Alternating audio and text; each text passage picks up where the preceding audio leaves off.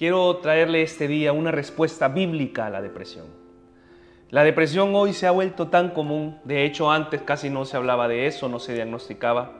Sin embargo, hoy en día se dice que 280 millones de personas sufren de depresión. ¿Qué es la depresión? Normalmente son cambios en el estado de ánimo. A veces suele parecer como sentimientos de tristeza.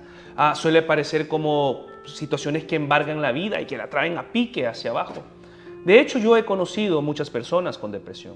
En algún momento de mi vida yo también sufrí la depresión. Y creo que es algo que hoy está a la orden del día. Básicamente se sirve en bandejas de plata. Tenemos tantas cosas y nuestro entorno está tan contaminado que fácilmente podemos llegar a eso. Eh, en nuestra oficina recibimos a personas que están luchando con la depresión. Lo que quiero decirle hoy es que hay una salida por medio de la palabra a la depresión.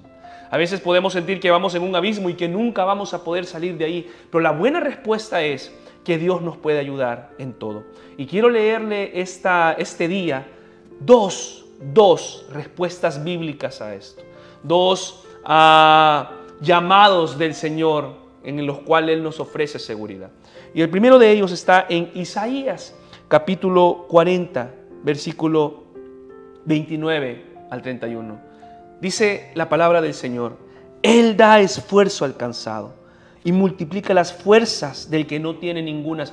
Y esto es lo que hace la depresión. La depresión te hace sentir que no tienes fuerzas, que no vas a poder salir adelante, que ese hoyo cada vez se vuelve más grande, que ese abismo cada vez se vuelve más oscuro, pero hay una salida al final del túnel y se llama Jesucristo, nuestro Salvador. Y dice su palabra, los muchachos fatigan, se fatigan y se cansan, los jóvenes flaquean y cansan, pero los que esperan en Jehová, hay una invitación para que esperes en Jehová, no en los médicos, en el buen sentido de la palabra, sin ofender a las personas que, que, cumplen este maravilloso profesión.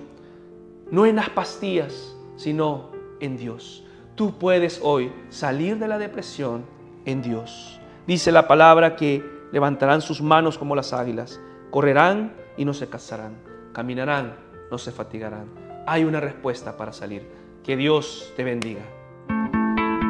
Si esta palabra ha sido de bendición para tu vida, y has recibido a Jesucristo como tu Salvador, puedes llamarnos o escribirnos a los números que aparecen en pantalla y contactarnos a través de las diferentes redes sociales. Iglesia El Faro es un hogar de fe, sanidad y transformación. Iglesia El Faro, un hogar para ti.